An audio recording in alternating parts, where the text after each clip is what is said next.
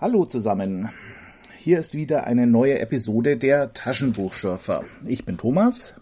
Ich bin Anton, fast hätte ich gesagt John Kenton, aber das erkläre ich später. Heute geht's um Terra Fantasy Band 35 und Band 36 zusammen. Zwei Bände, die ohne Zweifel von vielen Drehbuchautoren späterer fantastischer Filme gelesen wurden. Stimmst du mir zu? Ich weiß es nicht, aber ich, ich hätte mich sehr gefreut, tatsächlich einen, sagen wir mal, Fernseh-Vierteiler draus gemacht zu sehen. Mhm. Der Advents-Vierteiler geht dir in der Seele um, das kenne ich. Das ist unsere Generation, die träumt von sowas. Es geht um Abraham Merritt, das Schiff der Ishtar, oder Verzeihung, nur Schiff der Ishtar und Band 2 König der zwei Tode im Original ein Buch, The Ship of Ishtar von 1924, ist das im Juni, Juli 1977 bei Terra Fantasy erschienen. Die sind ja von der Länge her eher kurz, die Terra Fantasy Bände, und drum hat der Herausgeber beschlossen, dieses Buch auf zwei Bände zu verteilen, statt es zu kürzen oder statt ganz drauf zu verzichten. Aber im Original ist es ein Buch und deshalb werden wir auch versuchen, in einer Sendung über die beiden Bände zu reden. Übrigens ist The Ship of Ishtar ist seit über 14 Jahren Teil des Projekts Gutenberg. Hast du das gewusst? Kann in Australien abgerufen werden. Äh, wundert mich nicht, weil da ziemlich viele Bücher äh, sind. Und ich weiß nicht, wann, wann Abraham Merritt gestorben ist, aber wenn er schon 75 Jahre tot ist. Nee, das ist er wohl nicht ja, dann ist er in Deutschland vielleicht noch nicht gemeindfrei, aber in den USA oder Australien schon. Die Rechte sind da manchmal kompliziert. Ah, deshalb. Ich glaube. Mensch, der Mann kennt sich aus. In den USA gilt noch bis äh, ist alles, was vor einem bestimmten Jahr erschienen, wo, erschienen ist, dort gemeinfrei, auch wenn der Autor, die Autorin noch keine 75 Jahre tot ist. Mhm. Und das geht jedes Jahr um eins voran bis 20, habe ich vergessen, 40, 50. Und dann gilt dort auch nur noch die 75-Jahr-Regel. Mhm. Es gibt ein Vorwort von Hugh Walker, dem Herausgeber, übersetzt hat Lore Strassel. Du gehst auf das Vorwort ein, das ist ja ganz was Neues. Normal werden die von dir überschlagen. Äh, ja, hier habe ich mir zumindest einen Satz gemerkt. Hugh Walker schreibt, es ist eines jener Werke, die nicht altern, weder bisher noch in den kommenden 50 Jahren. In derselben Zeitlosigkeit, die das Schiff umgibt, scheint auch das Buch gefangen zu sein. Da können wir drüber reden, wie sich das gehalten hat. Es ist jetzt gut 40 Jahre her, dass Hugh Walker das geschrieben hat. Also fast so viel Zeit zwischen uns und diesem Vorwort wie zwischen diesem Vorwort und der Originalveröffentlichung. Sind manche Aspekte davon gut gealtert, manche nicht gut gealtert? Da habe ich eine Meinung dazu. Da, da kann ich schon mitgehen. Manche sind nicht gealtert, das stimmt. Manche sind mit mir gealtert, deswegen schwer zu beurteilen und deswegen habe ich auch gesagt, ich bin John Kenton. Ähm, dieses Spielchen, was er da macht, mit der Nasenspitze an die Spielfiguren hingehen und die aus größter Nähe anschauen, das habe ich als Kind gemacht. Und dann mir vorgestellt, ich laufe zwischen meinen Figürchen in den Spielzeuglandschaften umeinander. Das ist was äh, Zeitloses. Das ist so kindlich, das machen vielleicht heute noch, oder bestimmt machen das heute auch spielende Kinder noch so. Ich fasse mal zusammen, damit unsere Hörer und Hörerinnen wissen, worum es geht. Wir haben eine recht bekannte Ausgangssituation. John Kenton, Archäologe, ruhelos aus dem Krieg zurückgekehrt, kriegt einen Brief eines ehemaligen Kollegen, der eine Sendung ankündigt, einen großen Block mit einer babylonischen Inschrift. Stellt sich raus, da ist ein großes Juwelen verziertes Flaschenschiff drin. Ohne Flasche. Also ein Schiffsmodell. Mit einer schwarzen und einer weißen Hälfte. Und je mehr er hinschaut, desto mehr Details entwickelt das. Figuren sieht er drauf, unbewegte Figuren, aber lebensecht. Die Uhr schlägt zweimal und Kenton wird auf das Schiff gezogen. Ist ganz kurz auf dem Schiff, in einer verwirrenden Situation, kommt nochmal zurück und kann sich dann äh, ja in Fantasy-Kostüm kleiden, das er rumliegen hat.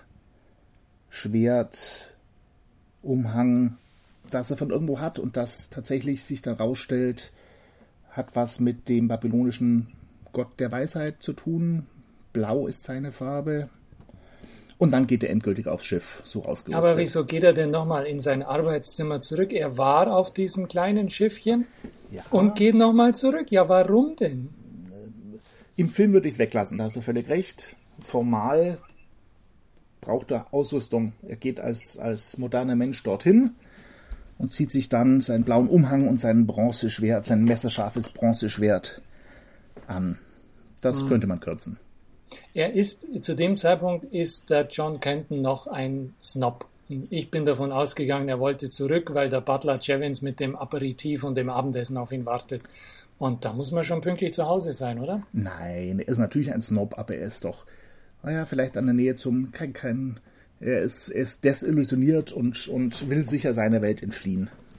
Mhm. Ja, genau. Und dann kleidet er sich dieser neuen Welt entsprechend und kommt wieder hin. Ja, ähm, dort gibt es ja eine Scharane, nennen, sprechen wir sie mal so aus, die, die, seine, die, die, die Frau im Stück. Silbernes Diadem, rotblondes Haar und sie erzählt Kenton die Hintergrundgeschichte. Zarpanit, die Priesterin Ishtars, und Alusa, ein Priester Nergals, lieben einander. Charane ist so die Assistentin von Zarpanit und ein Klaneth, ein Schurke, ist der Assistent vom Nergal-Priester Alusar. Die dürfen einander nicht lieben, weil die Göttinnen und Götter, die die beiden, also Nergal und Ishtar, völlig verfeindet sind. Aber naja, sie lieben sich doch und während einer Liebesnacht fahren Ishtar und Nergal selber in die Körper der beiden. Damit ist natürlich erstens alles aufgedeckt und ist natürlich Skandal, weil hier, also die, die knutschenden Götter, das kann ja gar nicht sein. Klaneth hat überhaupt seinen, seinen Priester ähm, verraten. Sie kommen vor ein Gericht und werden verflucht. So eine Art Kombination von zwei Königskinder und fliegende Holländer, die fliegenden Königskinder. Ja, stimme ich zu. Sie kommen auf ein Schiff, das ewig fährt. Sie sollen einander sehen können, aber nicht berühren. Die ähm, Ishtar Gruppe ist in der einen Hälfte des Schiffes, der weißen Hälfte, die Nagal-Gruppe in der schwarzen Hälfte des Schiffs, können einander nicht berühren, aber sehen. Bevor du zur Erklärung der Situation übergehst, weißt du, was du gerade erzählt hast? Erzähl es mir. So ganz nebenbei und lapidar. Das ist ein Gründungsmythos, eine Kosmogonie. Das ist der Grund dessen, worauf John Kenton die nächsten zwei Romane stehen wird. Ich finde das außerordentlich beeindruckend und habe gejubelt, weil Fantasy-Autoren, die den, den äh, Gründungsmythos, den, den Ursprung, das, das erste Element ihrer Welt bieten, vor denen habe ich Achtung. Mhm. Das finde ich ganz erstaunlich und toll. Die Idee mit dem Schiff gefällt mir auch sehr gut. Da kann man, die kann Idee man was draus Schiff machen. Ist super. Ja, ja, das ist, das ist richtig. Diese seltsam getrennten Bereiche und Barrieren, die man nicht so recht versteht, die aber da sind. Das Komische ist nur, dass man diese Barrieren mit, mit Waffen durchdringen kann, die Ishtar oder Nergal selber geschmiedet haben, richtig? Mhm. Wenn, wenn die Götter was schleudern, dann kommt man über die Barriere mhm. und kann die Barrieren durchdringen. Mhm. Aber die, die armen ähm, Wesen, Menschen, sonstigen niederen Geschöpfe, die können das nicht. Ja. Der Fluch ist eben, die sollen einander sehen und dann, dann wollen die Götter mal sehen, ob deren Liebe so mächtig ist, dass die, die die Ewigkeit ohne Berührung, ohne Kontakt überlebt. Das ist so quasi die Wette. Also Merit, der gibt sich ja ganz viel Mühe, diese Ishtar-Welt richtig schön und, und plastisch zu gestalten. Also das ist schon ähm, ein, ein, großes Bemühen ist da vorhanden. Ich weiß bloß nicht, wieso er ungefähr bis Kapitel 3 praktisch keine Handlung bietet. Das sind ja immer nur Leute, die sich anschauen, dann schauen wieder welche zurück, dann schauen wieder welche sich an und schauen wieder zurück. Das hält man ja kaum noch aus. Was ist denn da los? Das hat mich nicht gestört. Nicht gestört? Nein, nein. Bist schnell hereingekommen, ich sehe schon. Ja, ich lese es aber, glaube ich, zum dritten Mal inzwischen, das Buch. Mhm. Einmal vor 10, 15 Jahren und einmal als Teenager. Mhm. Ja, einmal ist die Liebe zu groß und Zarpanit und Alusa kommen einander nahe, überwinden die Barriere, küssen sich geradezu. die Götter sind gerade in sie gefahren um, und, und sterben mit einem Schlag, die beiden. Aber Weil nachdem niemand gewonnen hat, geht der Kampf weiter. Die Wette läuft noch. Ja, ja, ja, warte, warte, warte. Das ist doch, das ist ähm, tiefsinniger. Er schreibt da, ganz kurzes Zitat, Weder Ishtar noch Nergal hatten gesiegt. Nein, die Liebe eines Mannes und einer Frau war größer gewesen. Sie war die Siegerin über Gott und Göttin. Die Flammen waren frei. Mhm. Das ist, ähm, das ist eine, eine finde ich, eindeutige Interpretation. Die Sterblichen können über die ähm, hinterhältig agierenden und intrigierenden Gottheiten können ähm, dominieren. Das ist ein Thema, das später nochmal aufkommt. Ja. Ja. Genau. Also die, die Menschen sind hier mächtiger, auch wenn sie ja. sterben. Äh, und die Götter sind ein bisschen beleidigt. Ja, dieses Motiv taucht im zweiten Teil nochmal auf. Da mhm. können wir ja nachher nochmal ja. drauf eingehen. Und es geht halt jetzt weiter mit den, den, den, den Unterpriestern, mit Charane auf der einen Seite und Klaneth auf der anderen Seite. Mhm. Nochmal, lass uns kurz eine halten dieses ähm, Verweilen von John Kenton in dieser Spielzeugwelt. Wieso, wieso geht das? Wieso ähm, ist das ähm, möglich? Was passiert da? Also was der Merit anbietet, finde ich, das geht schon fast in den Bereich der Quantenphysik und liest sich für mich ähm, unglaublich zeitgemäß. Mhm. Also das könnte heute ein Autor auch so schreiben. Also zum Beispiel von niedrigen und höheren Frequenzen, die ein bisschen von unserer Weltfrequenz abweichen mhm. und deswegen parallel bestehen. Mhm.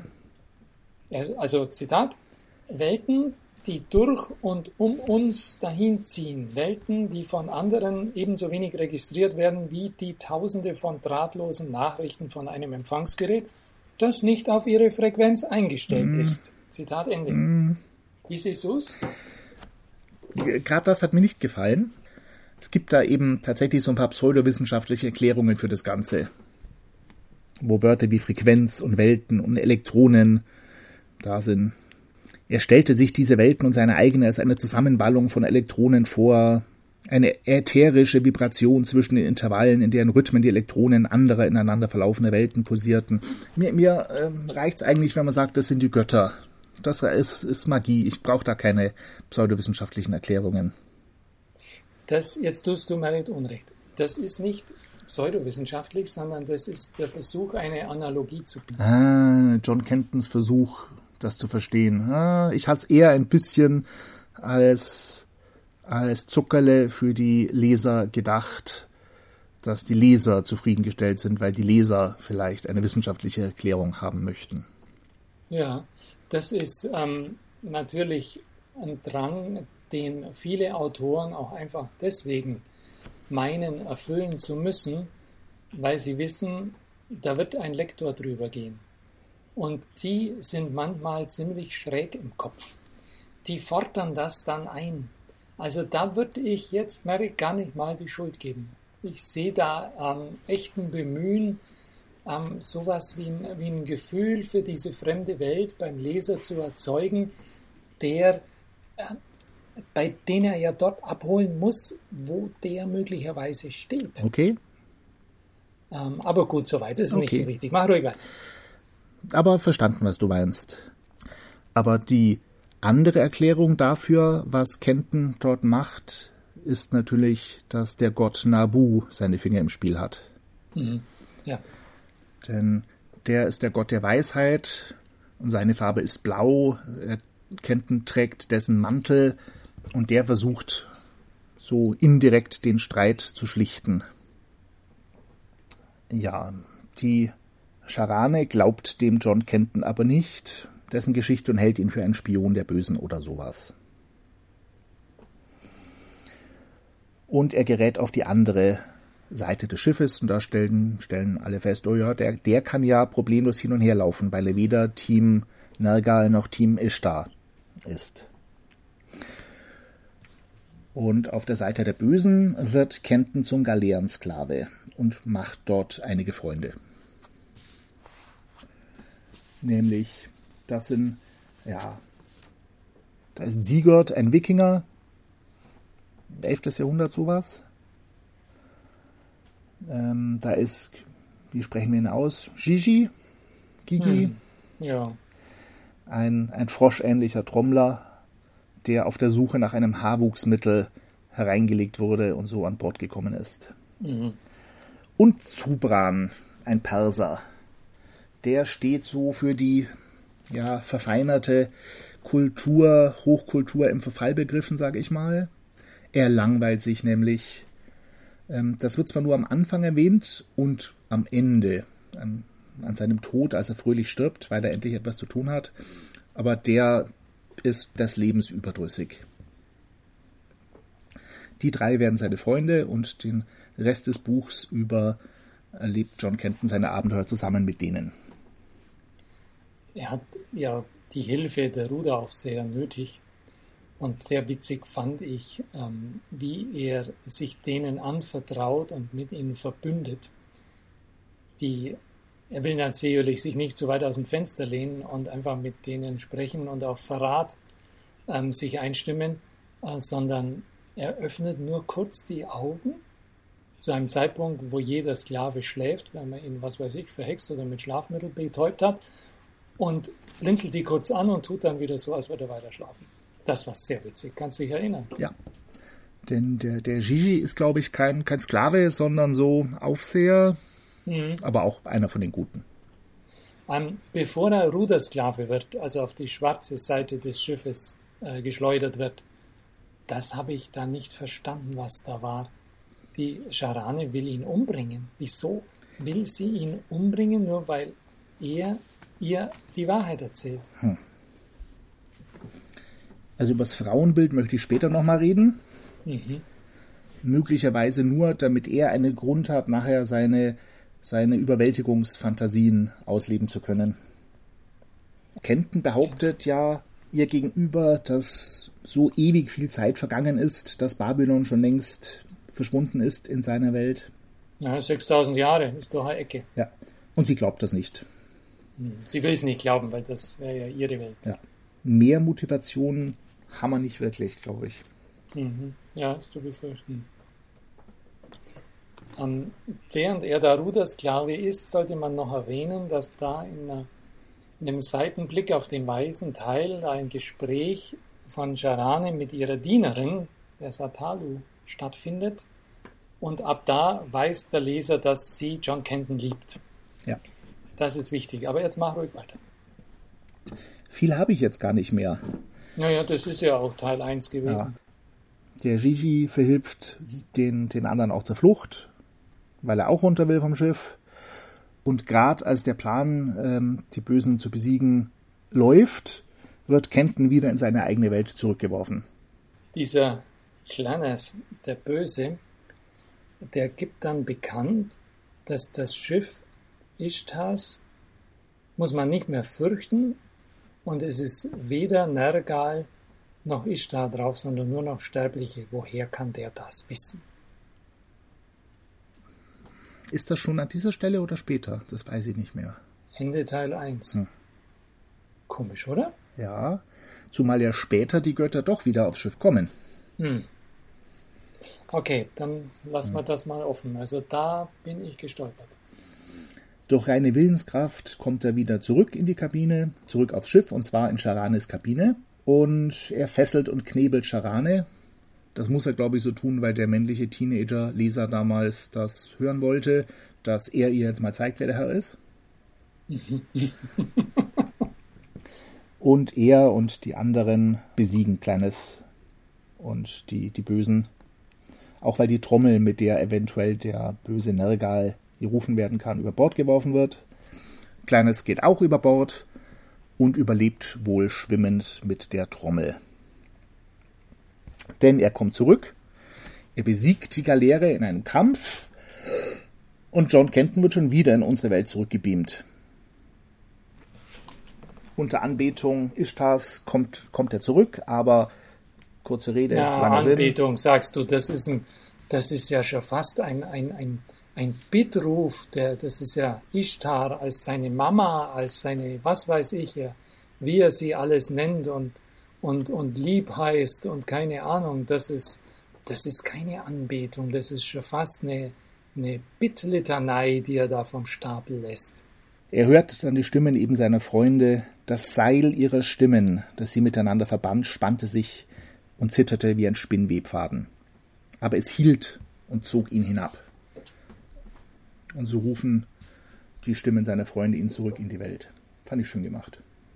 Ja, überhaupt der Anfang von Teil 2, der hat derart ähm, wunderschöne atmosphärische Stimmungen. Das ist äh, dieses Anlegen in dieser Welt, wo die goldenen Farne wachsen. Das ist doch herrlich, oder? Ja.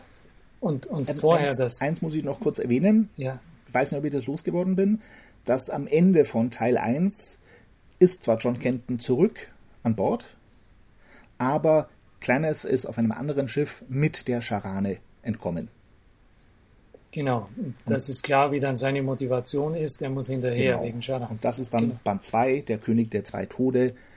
Und da ist tatsächlich eine schöne Welt. Ich hatte mich nämlich vorher schon gefragt, wo die eigentlich ihr Wasser und ihre Lebensmittel herkriegen. Mhm. Brauchen die das denn? Ja, die liegen an diversen Inseln an und holen dort Lebensmittel. Und es gibt eben eine ganz besondere Insel, die zentrale Insel, beherrscht vom König der zwei Tode. Genau, und da wollen sie hin oder müssen sie hin. Und ähm, verkleiden sich dafür entsprechend mit, mit Haare färben, Bart stutzen. Ja. Und, aber die Verkleidung ist halt nicht perfekt. Er, John Kenton bringt nicht fertig, das Armband abzulegen, das Sharani ihm geschenkt hat. Ja. Er wird erkannt und vor den König geführt. Und der ist wieder eine Figur, die mir auch sehr gut gefallen hat. Die ist ähm, unglaublich. Das äh, versteht man gar nicht. Ich verstehe einerseits die Funktion des Königs da nicht, aber er ist faszinierend. Sag mir warum. Er ist ein, ein rauschbärtiger alter Trinker. Und ich zitiere, er sah aus, wie man sich den Weihnachtsmann vorstellte.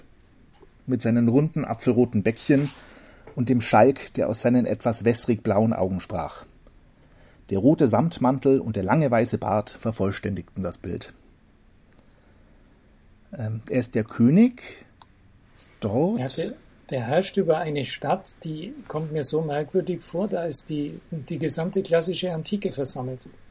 Also von, von äh, Rom über Athen bis Axum bis Persepolis ist da ja alles da, was man sich damals irgendwie hat vorstellen können, oder? Die Frage ist, ob in dieser Welt die Zeit vergeht oder wie die Zeit da überhaupt läuft. Ich meine, die sind seit 6000 Jahren unterwegs auf dem Schiff und haben in den 6000 Jahren Leute angesammelt. Wie, wie, wie kommen die Leute dorthin? Was ist das für eine Welt? Wir erfahren zwar viel über das Schiff, aber, aber die Welt, in der das Schiff segelt, über die erfahren wir relativ wenig.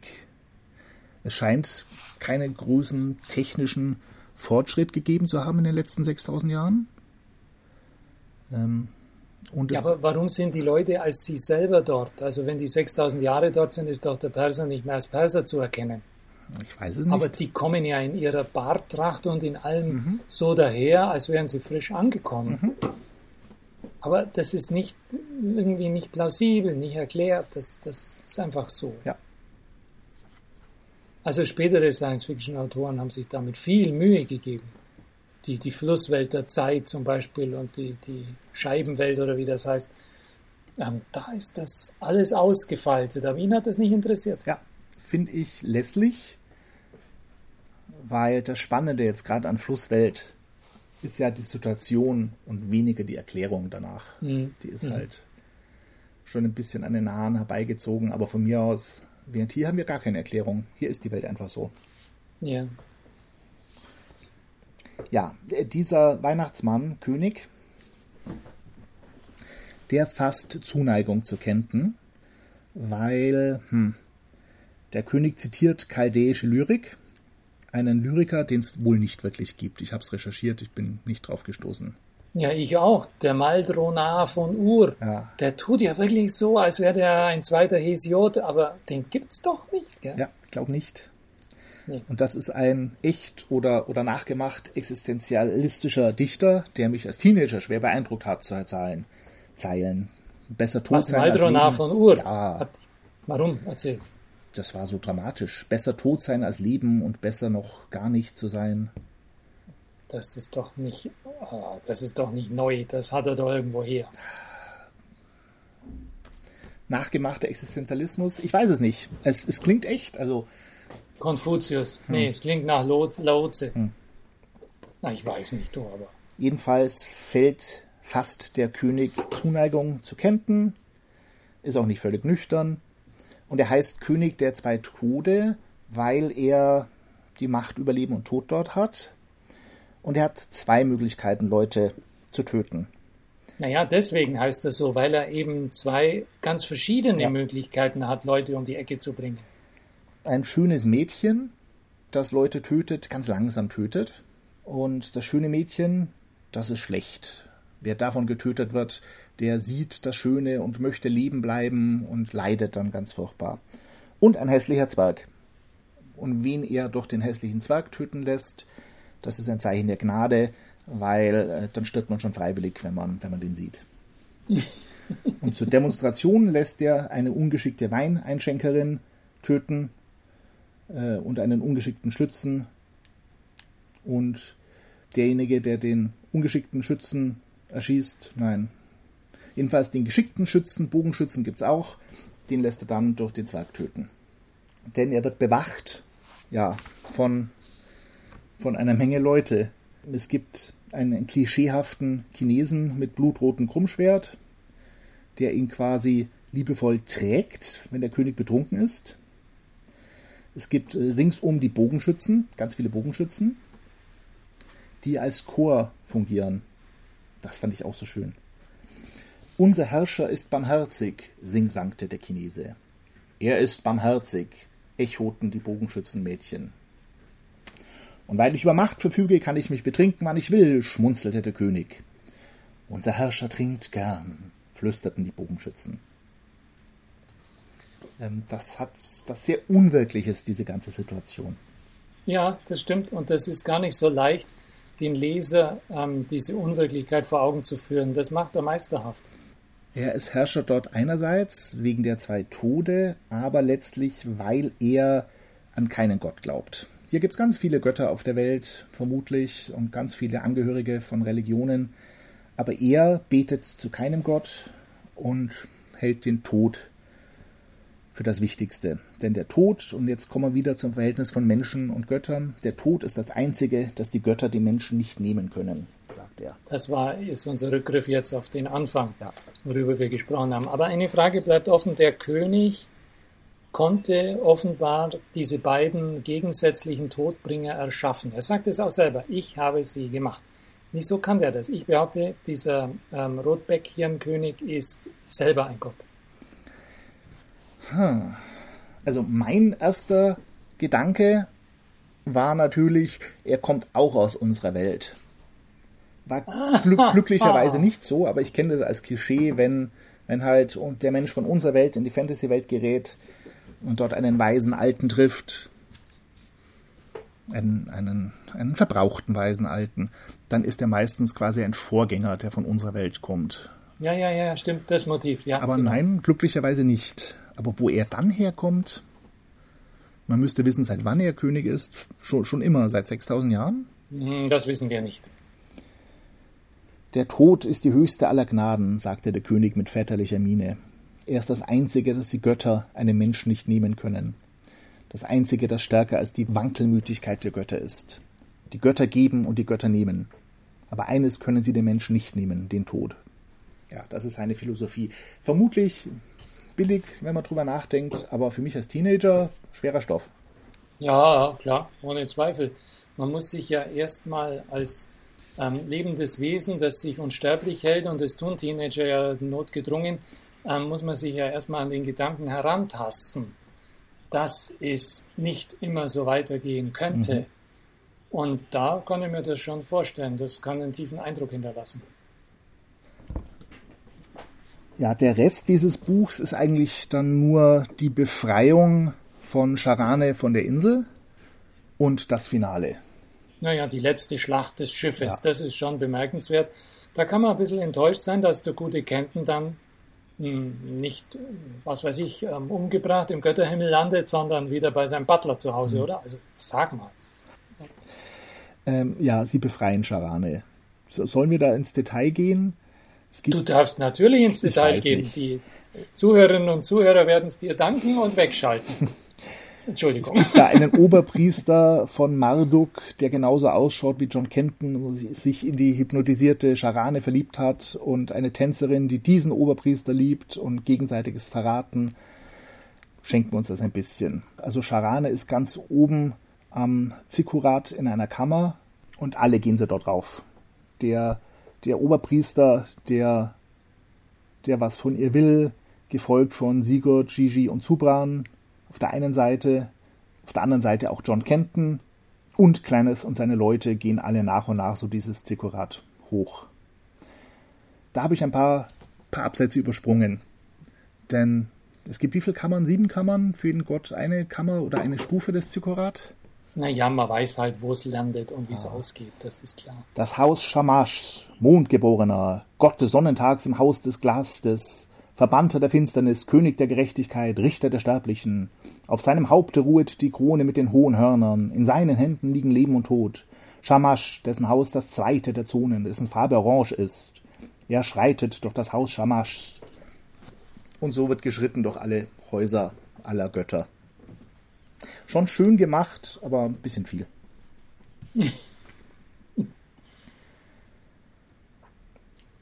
Naja, am Ende gelingt den meisten die Flucht. Der Oberpriester und die Tänzerin sterben. Zubran, der Perser, allerdings, der muss zurückbleiben, einer muss zurückbleiben, die Stellung halten und heldenhaft sterben, damit die Verfolger nicht hinterherkommen. Zubran ist froh, jetzt endlich etwas Sinnvolles machen zu können. Und stirbt episch. Mit Persern wie sieht's denn aus mit, na, du kennst dich da besser aus als ich, Zoroastrianismus, nein, wie sagt man? Doch, der Zoroaster, ja. Was ist damit? Heißen doch auch Feueranbeter, nicht ganz korrekt? Die heilige Flamme, wichtig, wichtig. Und der Perser Zubran, das wird zwar nie erwähnt, aber er stirbt, er verbrennt. Ja. Wie die Antwort zu diesem Gebet züngelte eine süßduftende Flamme neben ihm in die Höhe. Dann schien es, als beuge sie sich über ihn. Die Spitze der Flamme wurde zu einem Feuerkelch, gefüllt mit dem Wein der Flammen. Und in diesen Feuerkelch tauchte der Perser sein Gesicht und trank in tiefen Zügen den Flammenwein. Trunken atmete er das Feuer ein, als wäre es der Duft von Räucherwerk. Sein Gesicht fiel zurück, unverletzt.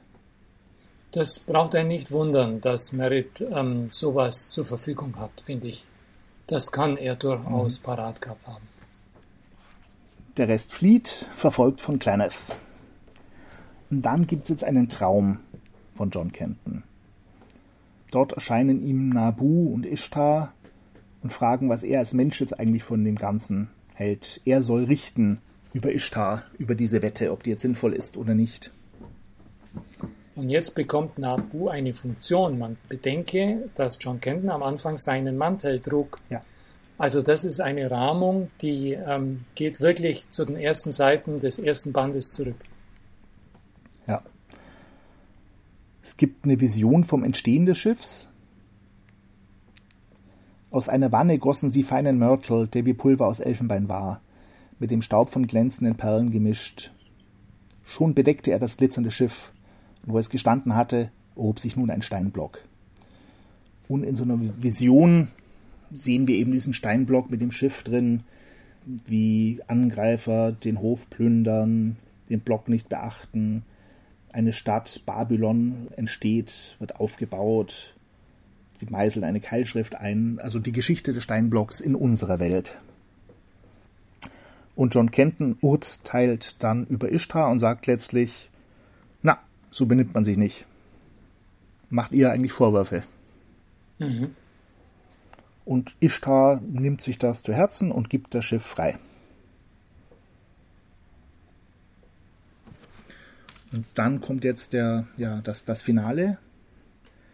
Das Schiff ist halbwegs frei, wird aber noch von Clenneth und dem Gott Nergal verfolgt. Und die Helden versenken die Verfolger, sterben aber nach und nach selber. Clenneth tötet Charane, Kenton tötet Clenneth, die anderen sterben alle. Und dann taucht er, ja, schwer verwundet in unserer Welt. Und möglicherweise entflieht er aber dann doch nochmal ganz zurück zu Charane in, in die Welt. Man sieht irgendwie zwei Flammen mit den Tauben Ishtars reisen und die Flammen, das sind er und Charane. Meinst du? Glaub schon. Was soll dann das mit dem Figürchen? Hm. Wer heißt Figürchen? Dass er am Ende an die Lippen presst, ganz enttäuscht und stirbt. Hm. Ja, aber seine Seele. Er stirbt und seine Seele geht dann in, wieder zurück in die Welt, um als Flamme mit Charane zu reisen. Nein? Hm. Also Seelenwanderschaft. Ja, das ist ähm, die letzte Seite hat ein hat zwei Probleme. Also das erste Problem ist, es ist nicht so voll befriedigend, wie ich es mir immer erhoffe, dass wirklich keine Frage so richtig offen bleibt. Und das andere ist, beim Umblättern fällt der Blick unweigerlich auf Robert E. Howard. Das, da steht dieser Name nämlich auf der nächsten Seite und das, da hätte der Herausgeber eine Leerseite einfügen müssen. Das, ist, das war so irritierend, dass jetzt, huh, also. Ich würde gerne noch auf unsere Frage vom Anfang zurückkommen. Oh ja, sehr gute Idee. Inwiefern ist dieses Buch jetzt zeitlos oder nicht? Was, was schlägst du vor? Also ich würde gern einen modernen Fernseh-Vierteiler draus sehen. Denn die, die, das Setting finde ich gut. Diese fliegenden Königskinder und das Schiff, das ewig fährt, macht auch optisch was her. Ja. Es ist auch logisch. Es ist eine Wette, die einfach länger läuft, als die Menschen leben. Also muss man entweder mit Wiedergeburt arbeiten, wie, wie bei der Mumie, dass die Wette halt läuft, indem reinkarnierte Personen die Sache austragen, oder man hat die in einem Schiffsmodell, wo sie ewig segeln. Das Frauenbild.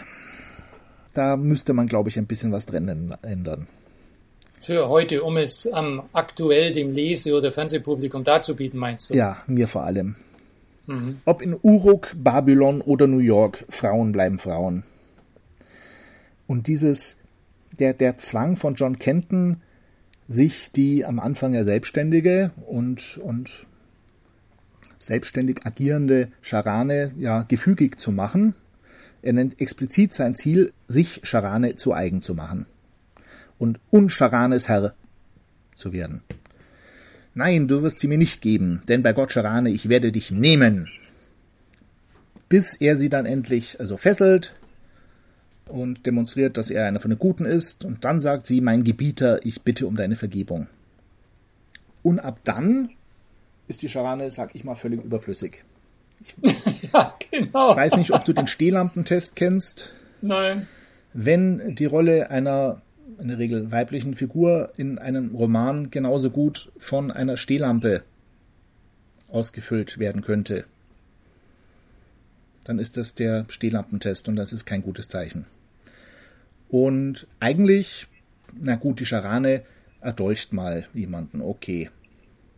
Aber eigentlich hätte der Kleine ja genauso gut diese Stehlampe entführen können, mitnehmen können. Die anderen sagen, hey, hey, wir wollen unsere Stehlampe zurück. Fahren der Stehlampe hinterher, laufen das Zikorat hoch, holen die Stehlampe, gehen mit der Stehlampe wieder zurück, gehen wieder aufs Schiff. Das hätte genauso gut die Stehlampe sein können. Ja, das, da zeigt sich seine Zeit, du hast recht bis hin zu so Szenen, auf der Flucht aus der Stadt ist Scharane die langsamste, weil ihre dünnen Sandalen in Fetzen von den blutenden Füßen hängen. Ja. Erstens typisch, dass die Frau immer die langsamste ist. Und zweitens, man hätte ja früher dran denken können und sich Schuhe besorgen können. Mhm. Ja, da ist was, äh, ein Pendel in die falsche Richtung geschlagen. Du solltest mal ähm, Kinderbücher des Jahres 2020 zur Hand nehmen. Der langsamste ist immer der Junge. Der dümmste ist immer der Junge. Der überflüssigste ist immer der Junge. Dem, dem man alles erklären muss, immer männlich. Die, die erklären, immer weiblich. Mhm. Die, die immer alles wissen und schlauer sind, immer weiblich. Also mir scheint, da ist in 100 Jahren oder weniger das Pendel in die andere Richtung geschlagen. Kann das sein? Kann sein. Ich weiß es von Schulbüchern, dass inzwischen bei Schulbüchern darauf geachtet wird, das auszugleichen, dass nicht immer das Mädchen die ist, die die richtige Lösung hat und der Junge der, der es nicht kapiert. Mhm. Vermutlich, weil es gerne mal so gemacht worden ist in den letzten zehn Jahren. Ja, gut. Auf die Trennung der Geschlechter im Sprachunterricht müssen wir noch lange warten, deswegen werden die Jungs immer still sein und die Mädchen immer plappern. Aber das ist ein anderes Thema. Aber so, auf sowas komme ich, wenn du über Scharane redest. Das ist doch unglaublich, oder? Dann ist es halt in dem Fall okay, aber immer ein bisschen enttäuschend, weil es es so oft gibt, wenn ein weißer Mann in eine fremde Fantasy-Welt gerät und dort zum Retter wird. Ja, ja, stimme ich dir völlig zu. Wir haben hier erstens die Möglichkeit des Eskapismus. Wir kommen in eine andere Welt. Ja, ist doch schön, wenn es das geht. Und wir sind besser als die anderen. Ach, wie herrlich. Weil die ihre eigenen Probleme nicht lösen können. Das einzige Gegenbeispiel, das ich kenne, ist tatsächlich Mark Twain, der Connecticut Yankee an König Arthurs Hof. Ach, ja, genau. Der landet in einer Welt mit Problemen, mit primitiven Leuten und macht alles nur schlimmer. Ja die Welt selber, das hatten wir ja schon. Da hätte ich gerne noch ein bisschen mehr über diese Welt. Es gibt Sklaverei. John Kenton denkt überhaupt nicht drüber nach. Also während der Connecticut Yankee, wenn der an, an, auf Leibeigene stößt, die sofort befreien will, für John Kenton, mei, da gibt halt Sklaven. Sobald wir zu neuen Sklaven kommen und Kenton trieb die Ruder Sklaven bis zur Erschöpfung an und die Hälfte der Sklaven fiel dem Zusammenprall mit der Bireme zum Opfer, das ist alles ganz natürlich dort. Wo kommen die Sklaven her? Ich habe einen toten Sklaven am Ruder, sagt der Aufseher.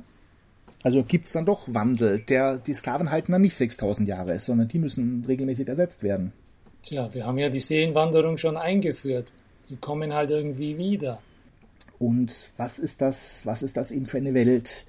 Jedenfalls ist die Rede von dieser merkwürdigen Welt, die weder Sonne, Mond und Sterne noch Osten, Westen, Norden oder Süden kannte. Das heißt, da ist immer hell.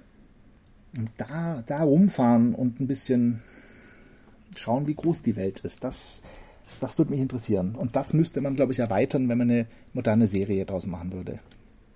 Wir haben uns also weiterentwickelt. Literarisch und audiovisuell, das ist doch was. Ja, wobei, also audiovisuell, audiovisuell wäre das schon was für mich.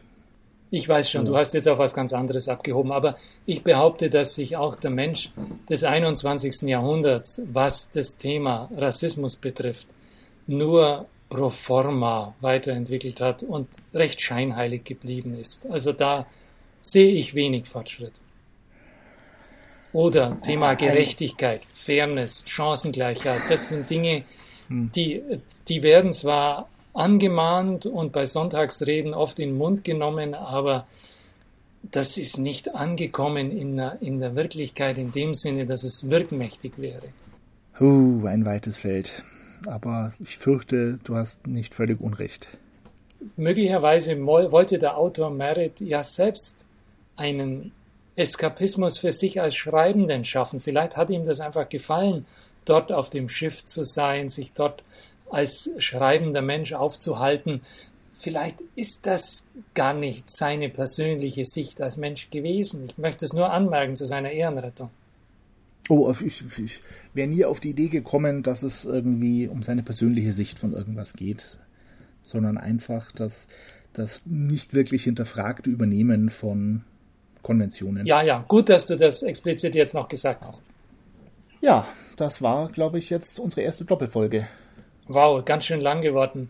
Ich bedanke mich bei allen für die Geduld, am meisten bei dir. Und ja, es hat richtig Spaß gemacht, trotzdem so lang war. Ja.